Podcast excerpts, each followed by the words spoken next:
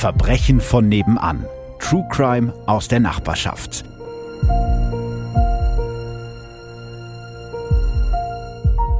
Willkommen bei Folge Nummer drei. Folge Nummer drei haben wir schon. Oh mein Gott. Nummer drei von Verbrechen von nebenan. True Crime aus der Nachbarschaft.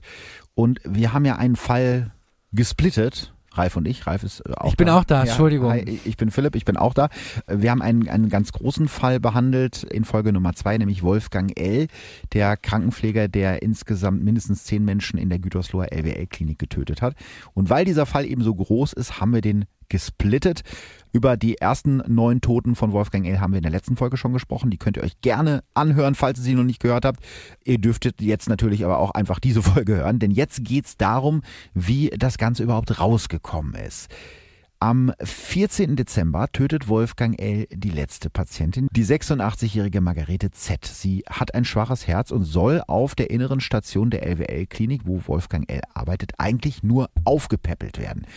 Der zuständige Arzt ordnet ein EKG an. Wolfgang L. soll das Gerät dafür besorgen und mit der Patientin warten, bis der Arzt Zeit für die Untersuchung hat. Doch zuerst muss der Arzt sich um einen anderen Patienten kümmern. Wolfgang L. kommt dazu und hilft ihm dabei. Ganz beiläufig sagt er zu dem Arzt, dass ich das mit dem EKG erledigt habe, weil die Patientin verstorben ist. Wie abgebrüht ist der zu diesem Ja. Zeitpunkt eigentlich schon gewesen? Also der ist, glaube ich, immer krasser geworden. Werden wir äh, gleich auch nochmal drüber sprechen, wenn es darum geht, wie er selber das äh, alles rechtfertigt und wie ein Gutachter einschätzen. Dem Arzt kommt es auf jeden Fall komisch vor, würde mir wahrscheinlich auch komisch vorkommen und offenbar ist es der erste Arzt, dem da irgendwie was komisch vorgekommen ist, denn der Tod der Patientin kam sehr unerwartet. Er nimmt dann die auf der Bettdecke gefalteten Hände von Margarete Z auseinander und findet mehrere ältere Einstiche an der Ellenbeuge und am Unterarm und einen ganz frischen am linken Unterarm. Wer hat der Frau, der Patientin, kurz vor ihrem Tod eine Injektion verabreicht, wenn er es nicht selber war als Arzt und er die Injektion auch nicht angeordnet hat? Das heißt, das ist schon sehr seltsam. Aber diese alten Einstiche kamen jetzt nicht von ihm, weil die kamen ja jetzt gerade Das auf kann die sein, Station. genau, die Mhm. können halt schon von vorher gewesen sein, aber eben dieser frische Einstich, das war das, wo der Arzt gesagt hat, das kann nicht sein, weil ich habe ihr keine Injektion verabreicht und ich habe auch keine veranlasst, also außer mir darf das auch keiner. Mhm. Der ist jetzt praktisch der erste äh, in dieser Klinik, der endlich mal Verdacht schöpft. Naja, vor allem, weil im Endeffekt sagt er genau das gleiche, dieses, der, dieser, Neurozil? Genau, das wird ja auch nicht angeordnet. Da hat ja anscheinend keiner mehr richtig nachgeforscht. Genau, das äh, einmal noch ganz kurz für diejenigen, die jetzt diese Folge als erstes hören. Wir haben in der vergangenen Folge schon drüber gesprochen. Wolfgang L. hat die meisten der Patienten, die neun äh, Fälle, über die wir jetzt in der letzten Folge gesprochen haben, durch Luftinjektionen äh, getötet. Das heißt, er hat den Patienten Luft in die Venen gespritzt, was eben zu einer Embolie und damit auch irgendwann zum Tod führt. Allerdings in einem Fall, als das nicht so richtig geklappt hat, hat er Neurozil, also ein Beruhigungsmittel verwendet, was in einer Überdosis dazu führen kann, dass man einen Atemstillstand hat und eben auch daran stirbt. Und auch das hätte eigentlich den Patienten gar nicht äh, verabreicht werden dürfen. Und es war vor allen Dingen viel mehr, als man normalerweise verabreicht. Aber ja, die Kollegen sind zum Chef gegangen und der Chef hat im Prinzip gesagt, alles in Ordnung, um das mal kurz zusammenzufassen. Und zum Chef kommen wir jetzt. Ähm, der Klinikchef, Professor Dörner, ist nicht zu erreichen für den Arzt. Erst zwei Tage später, am 16. Dezember, wird er informiert. Das muss man sich mal vorstellen. Das heißt, es Weil besteht- er nicht zu erreichen war. weil er nicht zu erreichen Und war. vorher ist aber auch keiner zur Polizei gegangen. Nein, Ist vorher in der Zeit nochmal jemand gestorben? In der Zeit ist keiner mehr gestorben. Okay. Ähm, allerdings, man hat sich, also der Arzt entscheidet sich eben nicht dafür, direkt zur Polizei zu gehen, sondern informiert die Klinikleitung. Nach einer Sitzung der Betriebsleitung der LWL-Klinik wird am 17. Dezember dann auch endlich die Polizei informiert, also drei Das- Tage. Da nach- war dieser, der Professor Dörner aber dann jetzt mit bei. da war er dann mit bei, genau. Ähm, und eben drei Tage nach dem Tod der Patientin wird dann auch die Polizei informiert. Noch In der Zeit war Wolfgang L. weiterhin tätig. Er hat Hätte weiter, also hätte weiter töten können. Ja, genau. Noch an diesem Abend wird Margarete Z. obduziert. Die Gerichtsmedizin in Münster stellt fest, dass die Frau durch das Einspritzen von Luft in die Vene gestorben ist. Nochmal, um es ganz bitter zu machen, die war da nicht, weil sie todkrank war Sondern oder weil am Sterben, gerade wieder sondern besser weil ging. sie eigentlich Sie war da zum Aufpäppeln. Das war wahrscheinlich auch der Grund, warum das denn in diesem Fall stimmt, aufgefallen weil die ist. wahrscheinlich auch gar keine, kann, weil die keinen Katheter gelegt hatte. Genau, er, genau, stimmt, er konnte, hätte er konnte die nicht mit Katheter- einem Venenkatheter arbeiten, er musste ihr das direkt in die Ellenbeuge spritzen. Naja, und vor allem, dann hätte es der Arzt ja nicht gemerkt. Genau. Dann hätte er den Einstichstelle nicht gemerkt. Und er hat wahrscheinlich deswegen auch mal genauer hingeguckt, weil ihm das komisch vorkam, weil die Patientin ja vorher noch für ihr, ihrem Alter entsprechend, ne, 86, ja. relativ äh, fit war sozusagen. Und die meisten anderen Opfer von Wolfgang L. lagen ja schon im Sterben, waren teilweise im Koma. Und wenn da jetzt jemand dann auch wirklich stirbt, ist es vielleicht nicht ganz so eine große Überraschung. Mhm. Der Chef von Wolfgang L., Professor Klaus Dörner, hat später in einem Interview mit der Zeit gesagt, ich habe immer gedacht, bei uns kann so etwas nicht passieren. Ich war schockiert, dass ich so naiv war. Naja, naiv. Naiv ist jetzt aber auch eine nette Umschreibung. Ja, muss ich auch sagen, weil äh, auch er hätte ja diese Serie schon viel früher stoppen können. Denn wir haben es ja gerade schon gesagt und in der vorherigen Folge schon intensiv drüber gesprochen. Da sind Menschen, also Angestellte von ihm zu ihm gekommen, haben gesagt, pass mal auf, da stimmt was nicht. Und er hat im Prinzip ja einmal mit Wolfgang L. gesprochen, hat gesagt, nee, das hat alles seine Ordnung, arbeitet mal schön weiter.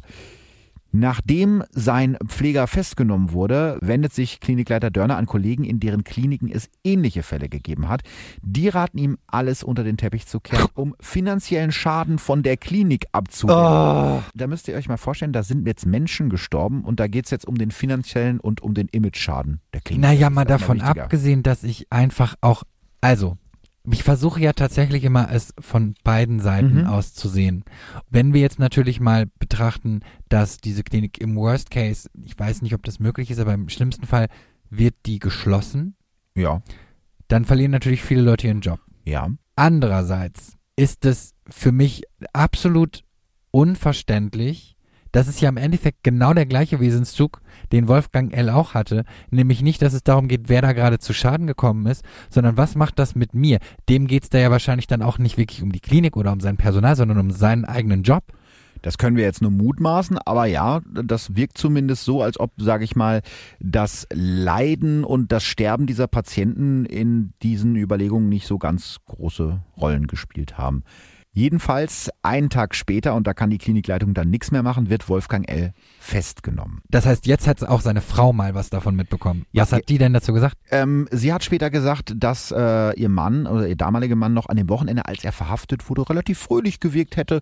Und ähm, von toten Patienten habe ihr Mann ihr nie erzählt. Also wir haben das ja schon in ja, der gut. Folge davor geklärt, ähm, dass die offensichtlich über Probleme nie gesprochen haben. Ich könnte mir allerdings vorstellen, wenn ich so einen Job hätte, Vielleicht wird es auch ein Stück weit zur Normalität, wenn Patienten sterben, aber andererseits, wenn mich jetzt was besonders mitnimmt, würde ich es ja schon zu Hause erzählen. Also ich kann mir das schon vorstellen. Mhm. Das ist ja dann auch so ein bisschen wie eine Therapie, also ja. dass man da einfach mal von loskommt. Andererseits gibt es natürlich auch, glaube ich, genug Leute, die einfach sagen, ich möchte das gar nicht mit nach Hause nehmen, weil das Leid, mhm. das ich dort sehe, ist ja nun groß genug. Bei ihm würde ich jetzt sogar wirklich vermuten, naja, der hat seinem Hund erzählt, ne? Er hat es wahrscheinlich seinem Hund erzählt. Äh, er sagt ja immer, der Hund war der Einzige, der ihm zugehört hat. Wolfgang L. bestreitet äh, die Zart zunächst. Es geht ja im Moment nur um Margarete Z. Das ist der einzige Todesfall, der da aktuell untersucht wird. Er bestreitet es zunächst, gibt dann aber doch zu, die Frau getötet zu haben. Er wollte damit erreichen, dass es der Frau etwas schlechter geht und der Arzt endlich nach ihr sieht. Das heißt, er stellt das so dar, als wollte er ihr eigentlich helfen. Das Weil das mit dem gegangen. EKG so lange gedauert genau. hat. Genau. Äh, ja, natürlich. Richtig, ja, ja. Er habe Schwierigkeiten auf der Station gehabt und seine Arbeit sei immer wieder kontrolliert worden. Und trotz der vielen Arbeit habe er keine Unterstützung bekommen. Er habe nie die Absicht gehabt, Frau Z umzubringen. Also, gut. Ja. Das ist jetzt ja ein schwieriges Thema, weil wir wissen ja alle, wie die Pflegesituation ist in Deutschland. Ja. Dementsprechend, gut, das, das kann ich nachvollziehen. Aber das rechtfertigt ja nicht, einen Nein. Menschen zu töten. Das war ja ein Versehen, angeblich. Allerdings äh, muss er dann nach und nach doch zugeben, er sagt selber, 14 Patienten durch das Injizieren von Luft getötet zu haben. Einen Patienten, der die Luftinjektion überlebte, äh, will er durch eine Überdosis des Medikamentes Neurozil getötet haben.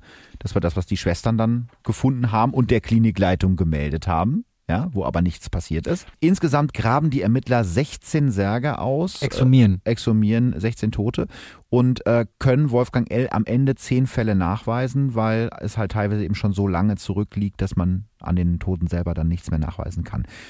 Im Oktober 1992 beginnt der Prozess gegen Wolfgang L. Er wird ursprünglich wegen zehnfachen Mordes angeklagt.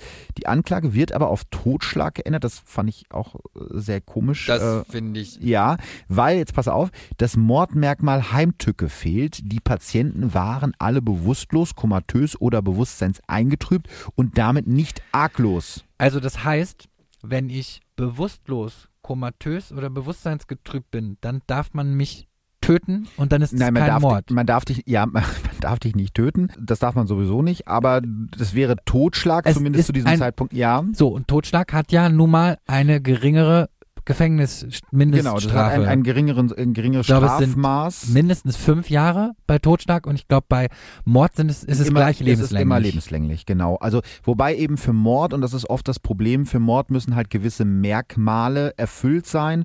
Ein Mordmerkmal zum Beispiel wären niedere Beweggründe oder eben Heimtücke. Darum geht's ja jetzt in, in dem Fall. Und es hat da vorher schon ein Urteil des Bundesgerichtshofs gegeben.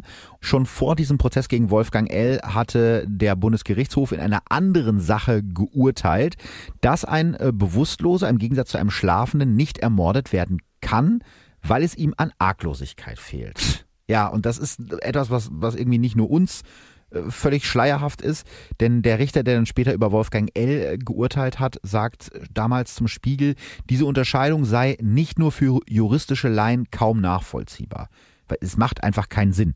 Ob ich jetzt schlafe oder ohnmächtig bin und einer schleicht sich an und bringt Ich mich kann um. es ja vor allem nicht beeinflussen. Ich kann es nicht beeinflussen und ich bin ja arglos, ob ich jetzt schlafe oder ohnmächtig bin. Wobei man halt dazu sagen muss, dass sich die Rechtsprechung oder auch die Auslegung der Rechtsprechung da mittlerweile wieder ein bisschen gewandelt hat. Aktuell läuft ja der äh, Prozess gegen Nils H., das Monster von Delmenhorst, erzähle ich gleich noch ein bisschen was zu. Der hat äh, auch Patienten getötet, äh, noch viel mehr als Wolfgang L. und der steht aktuell wegen hundertfachen Mordes, also nicht Totschlags vor Gericht. Ähm, Aber warum hat denn jetzt Wolfgang L. all diese Menschen getötet? Ja, das ist eine gute Frage, die wir wahrscheinlich gar nicht abschließend beantworten können. Ich habe ja eben schon gesagt, es gibt ein interessantes Buch über diese Patiententötung, wo eben auch dieser Fall behandelt wird von Wolfgang Beine, der sich seit Jahren damit beschäftigt und der sagt eben, oft werden Pfleger zu Todesengeln, um Patienten in letzter Sekunde zu retten und so als Held dazustehen, so wie eben der Nils H., von dem ich gerade erzählt habe, das sogenannte Monster von Delmenhorst, der aktuell vor dem Landgericht Oldenburg steht. Nils H. soll als Pfleger im Klinikum Delmenhorst und bei seiner vorherigen Arbeitsstelle in Oldenburg von 99 bis 2005 bis zu 200 Menschen getötet haben. Er gab Patienten ein Medikament, das äh, zu Kammerflimmern und rapiden Blutdruckabfall führt, um die Patienten dann zu retten und als Held dazustehen. Also er wollte die nicht töten. Nein, er wollte Er die wollte retten, nur- um, um sich ausspielen zu können, aber es hat eben nicht immer geklappt. Bei Wolfgang L. war das jetzt natürlich eindeutig nicht der Fall, weil der hat die ja nicht gerettet. Ne? Er selber hat vor Gericht gesagt, dass er sich äh, die Taten nicht erklären kann. Mal ähm, hatte er das Gefühl oder hat das als Vorwand genutzt, dass so unbequeme Patienten zu ihm abgeschoben werden. Ach so, er sollte das dann machen. So ungefähr, genau. Und mal haben ihn die widersprüchlichen Anweisungen von unerfahrenen Ärzten irritiert oder auch die Rivalität zwischen den Stationen und der Teams. Äh, Also sind andere schuld, ja. Ähm, dann hat ihm mal ein Patient sehr leid getan. Er hat das Gefühl, dem nicht mehr helfen zu können. Und irgendwann, so hat er gesagt, überwältigt ihn das Gefühl, dass er dort, wo andauernd gestorben wird, also in seinem Job, äh, es nicht mehr aushalten kann er hilft ja bei dem Sterben kräftig mit, von daher finde ich das ein bisschen seltsam. Und im Prozess sagt er dann, dass er sich an die meisten Taten nicht mehr erinnern kann. Häufig sei er erst wieder wach geworden, als er mit einer leeren Spritze neben den toten Patienten Oh, stand. ist, aber das, ist das nicht so eine Paradeantwort, die ihm sein Anwalt wahrscheinlich schön ins Ohr geflüstert hat? Davon, ja, das wird wahrscheinlich so sein, aber er hat ja damals diesen Unfall gehabt, wie wir in der letzten Folge gesagt haben, mit 16, glaube ich, äh, wo er auch selber dann äh, lange im Krankenhaus lag und ohne Bewusstsein war. Und damit erklärt er halt diese Gedächtnisaussetzer, wobei ich das ein bisschen Aber das lässt sich doch nachweisen, oder Ja, nicht? es lässt sich schwer, schwerlich nachweisen, wie stark das wirklich ist. Und vor allen Dingen glaube ich, wenn er so Gedächtnisaussetzer schon vorher hatte, dann wäre das ja vielleicht mal irgendwem aufgefallen. Also wird er auch. Naja, in der Klinik vielleicht nicht. Man weiß es nicht so ganz genau. Zurück zu dem Phänomen Todesengel. Und wie gesagt, ich habe das Buch ja schon empfohlen von Herrn Professor Beine. Der sagt, dieses Phänomen der Todesengel ist häufiger als man denkt. Das fand ich sehr gruselig. Auf ein ungeklärtes Verbrechen kommen zwei bis drei unaufgeklärte, in Kliniken sogar noch mehr. Warum ist eigentlich klar, auch das haben wir ja schon mal so ein bisschen angesprochen. Der Zugang zu tödlichen Medikamenten und eben das Wissen, auch sie anzuwenden, ist sowieso da. Und da sterben nun mal einfach dauernd Patienten und keiner schaut so genau hin. Laut Experte Wolfgang Beine sind Todesengel meist Mitte 30, überwiegend männlich, wenig selbstsicher, emotional verschlossen und im Kollegenkreis meistens Außenseiter. Also Wolfgang L. Ja, irgendwie schon, ne? Und die Intelligenz? da, da, da kommen wir später zu nochmal. Ähm, viele fallen durch eine besonders rohe Sprache und einen derben Umgangston auf. Sie sprechen von krepieren oder abkratzen, drohen und beschimpfen Patienten und das trifft ja irgendwie auch auf Wolfgang L. zu, haben wir ja Ja, hat ja eine seiner Kolleginnen. Genau. Ähm, ihren Beruf haben die Täter äh, oft aus mangelndem Selbstwertgefühl gewählt. Helfen. Auch, aber bitter. Ja, aber das, Das ist ja. klingt ja so, als ob Pfleger jetzt so ein total undankbarer Ja, Beruf wäre. ja, das, das stimmt, aber es, er hat ja zum Beispiel, also Wolfgang L. hat ja im Prozess auch geschildert, dass das für ihn so schlimm war, dass sein Vater, als der damals starb, dass der dem nicht helfen konnte. Aber das ist ja eigentlich ein ehrbarer ähm, Ein total Ansatz ehrbar- ja, genau. so eine, Ja, ja, genau. so einen Job. Äh, also äh, in dem Buch steht, die Pfleger oder die Todesengel erhoffen sich Anerkennung, um ihre Unsicherheit zu kompensieren. Auch das trifft ja auf Wolfgang L. zu. Also, ja, ich, ich kann nicht nachvollziehen, dass man, um etwas zu kompensieren, jemanden töten muss. Das kann Ja, ich ja. nicht nachvollziehen. Ähm, das können wir zum Glück beide nicht nachvollziehen. Wenn jetzt allerdings diese Anerkennung im Alltag ausbleibt, und es ist ja im Pflegerberuf einfach nun mal so, dass man da leider nicht äh, so oft gelobt wird, wie man es eigentlich verdient hätte. Wahrscheinlich eher gar nicht. Ja, genau. Die Patienten sind schwierig äh, und in der Ich glaube, Öffentlichkeit. die Besucher auch. Die Besucher sind schwierig und das ist auch kein so angesehener äh, Beruf. Das eigene Tun wird als wertlos empfunden, das Leiden an der Situation auf den Patienten projiziert und es kommt zu einer Art von verschobenem Selbstmitleid, schreibt der Experte. Finde ich auch interessant. Verschobenes Selbstmitleid, auch das trifft so ein bisschen auf ihn zu. Ne? Also Wolfgang L. sagt ja, ah, der hat mir so leid getan. Nee, er tut sich vor allem selbst tut leid, sich- genau. nachdem er es getan Genau, hat. er tut sich, er tut, tut sich selbst leid und überträgt das dann so ein bisschen auf die, auf die Patienten. Er sagt ja auch, er konnte das Leiden der Patienten nicht mehr ertragen, aber eben nicht aus Mitleid, sondern einfach für ihn selbst willen. Also da war er ganz egoistisch. Er hatte selber keine Lust mehr, sich das mit anzugucken. Das Gericht ist davon überzeugt, dass Wolfgang L. die Taten nicht aus einem Motiv, aus einem Grund äh, begangen hat.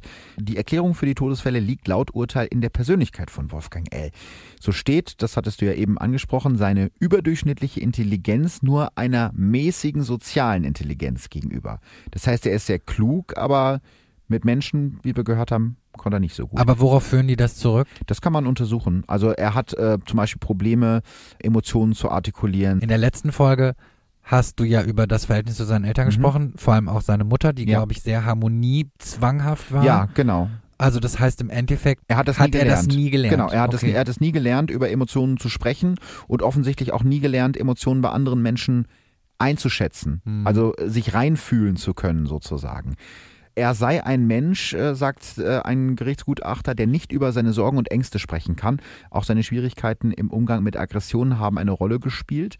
Aber auch die damaligen Arbeitsbedingungen in der Gütersloher LWL-Klinik haben ihren Teil zu den Todesfällen beigetragen. naja, die Leitung ja anscheinend auch. Ja, also zumindest sieht es, sieht es danach aus. Ähm, das Gericht sagt ganz ausdrücklich, das ist nicht der Grund gewesen, aber ähm, es hat jetzt auch nicht unbedingt geholfen, wo Wolfgang L. gearbeitet hat, sagen wir mal so. Aber die Frage ist ja auch, wie ein einzelner Mensch in so kurzer Zeit so oft töten kann, ne? Naja, ohne dass es jemand merkt. Ohne dass es jemand merkt. Und er ist ja, wie du selber auch schon gesagt hast, er ist ja immer kälter dabei geworden, ne? Also obwohl er teilweise schon unter Beobachtung steht, hat er einfach weitergemacht. Und ein Sachverständiger hat damals vor Gericht gesagt, mit jeder Tat ist ein Stück der Gefühle des Angeklagten abgestorben. Ist das sicher? Ja. Ich habe dann, ich frage, ich stelle mir dann eher die Frage, oder fangen die an, dann so einen Gefallen daran zu finden, dass sie niemand erwischt? Das kann natürlich auch eine Rolle spielen, aber es hat auf jeden Fall was mit Abstumpfung zu tun. Mhm. Ich glaube, wenn du das erste Mal Was du getötet Job hast, wahrscheinlich sowieso tust. du bist eh abgestumpft, aber wenn du dann das erste Mal getötet hast, wird es dir wahrscheinlich beim zweiten, dritten, vierten, fünften Mal dann irgendwann nicht mehr so schwer fallen äh, wie beim ersten Mal. Was, was mir gerade Mhm. sehr leid tut, weil ich, ich habe halt das Gefühl, dass wir in diesem Gespräch gerade sehr negativ jetzt über die Pflege sprechen, Mhm. Weil das natürlich jetzt in dieser Station und zu diesem Zeitpunkt alles sehr schlimm war. Andererseits denke ich mir, ich glaube, es ist auch nicht leicht in der Pflege zu Absolut arbeiten. nicht, absolut nicht. Und ich glaube tatsächlich auch, dass man den Kopf voll mit anderen Sachen hat und tatsächlich vielleicht auch deswegen sowas nicht merkt Mhm. oder, oder sagt, ich habe keine Zeit dafür, das, das weiter zu verfolgen oder das anzusprechen, vielleicht weil man auch Angst hat um seinen Job oder irgendwas anderes. Ich glaube auch, dass, dass wir das gar nicht so verurteilen können. Es ist natürlich etwas, was jetzt aus der, Naja, aus der Außensicht... kann ich schon verurteilen, Natürlich, aber, aber- jetzt die, die Kollegen aus der Außensicht macht es natürlich schon fassungslos, dass jemand da einfach so lange und so viel töten kann, ohne dass es irgendwem auffällt. Aber das ist sicherlich Gut. nicht die Verantwortung Einzelner. Nein, und das ist ja das Gleiche, was wir in Folge 1 Mhm. hatten, dass man sich natürlich auch immer fragt, wie lange dauert es, bis man wirklich an einem Punkt ist, wo man sagt, jetzt muss ich mit jemandem sprechen, das kann nicht mit rechten Dingen Jetzt zugehen. gehe ich zur Polizei. Genau, ich muss jetzt Man will ja auch keinen tun. Ärger haben, man will ja auch nicht irgendwie einen, einen Kollegen da reinreißen, Naja, oder sich selbst auch seine eigene berufliche ja, Karriere in das den stimmt. Ähm, Abgrund ziehen. Das stimmt. So, aber er wurde verurteilt. Er wurde verurteilt, ganz genau. Äh, laut der Sachverständigen ist Wolfgang L. Äh, trotz seiner Taten uneingeschränkt schuldfähig. Und am 22. Juli 1993 verurteilte ihn das Bielefelder Landgericht wegen Totschlags in zehn Fällen zu 15 Jahren Haft. Das ist die Höchststrafe für Totschlag. Die Höchststrafe bei Totschlag sind 15 Jahre Mhm. in 10 Fällen. Mhm. Das ist ja nicht wie in Amerika, wo die addiert werden. Du, Das also, heißt, ob ich jetzt 10 oder eine Person umbringe, ist dann erstmal egal. Ne, Ganz egal ist es nicht, aber ähm, es gibt äh, Rechtssysteme wie zum Beispiel in den Vereinigten Staaten, da wird es addiert. Man sagt jetzt, keine Ahnung, Die hat Mord gibt- 24 Lebens, 24 mal lebenslänglich. Genau, der hat ja. 24 Mal lebenslänglich bekommen und äh, lebenslänglich sind Das dann da ist in 25 Deutschland Jahre. nicht. Das ist in Deutschland nicht so, nein. Ich finde es befremdlich, Mhm. mir vorzustellen, dass, und da geht es mir jetzt nicht mal mehr um mich. Mhm. Ich bin bei sowas jetzt tatsächlich, ich stelle mir vor, meine Oma, Gott hab sie selig, kommt ins Krankenhaus und es geht ihr schlecht, es ist absehbar, dass sie stirbt und sie stirbt. Und ich denke, okay, das, das sollte so sein, es ist so passiert und Mhm. jetzt erhalte ich die Information, dass ein Mann, der sie überhaupt nicht kannte, den ich nicht kenne, Mhm. der keinerlei persönlichen Bezug zu ihr hat, sie am Ende des Tages elendig hat verrecken lassen, Mhm. indem er ihr Luft gespritzt hat. Und alles, worum er sich schert, ist, was sein Hund darüber denkt. Ja, auch Und- deswegen habe ich den Fall ausgesucht, weil das irgendwie so unglaublich ist. Kommen wir zum Schluss und damit zum Urteil. Seine Anwälte stellen zwar noch einen Revisionsantrag, aber der wird abgelehnt und damit ist das Urteil rechtskräftig. 15 Jahre Haft wegen Totschlags So, 15 Jahre. sind vergangen. Das war 1993 wurde er Mhm. verurteilt. Das heißt, der ist wann rausgekommen? 2008? Wann er genau rausgekommen ist, weiß ich nicht. Ich habe allerdings äh, was rausgefunden, was ich äh, sehr krass finde. Wolfgang L. lebt immer noch im Kreis Gütersloh Okay. und hat zuletzt Lebensversicherungen verkauft. ja, passt, ja. Ja, passt. Und äh, damit sind wir auch schon am Ende von Folge Nummer drei von Verbrechen von nebenan. Und Folge Nummer vier wartet schon sozusagen. Ja, nächste Folge, da werden wir sprechen über den Maskenmörder von Bielefeld. Wir hören uns wieder. Wenn ihr Lust habt, wir würden uns freuen. Ich würde mich freuen. Wir würden uns freuen, wenn äh, ihr uns schreibt. Äh, Lob. Natürlich Keine vor allem. Kritik. Ja, natürlich vor allem Lob, äh, aber Kritik ist auch natürlich erlaubt. Instagram Verbrechen von nebenan.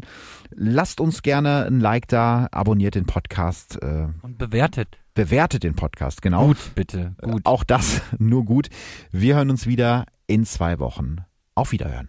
Wiederhören. Verbrechen von nebenan. True Crime aus der Nachbarschaft. Mehr Infos und Fotos zu unseren Fällen findet ihr auf unserer Facebook- und unserer Instagram-Seite.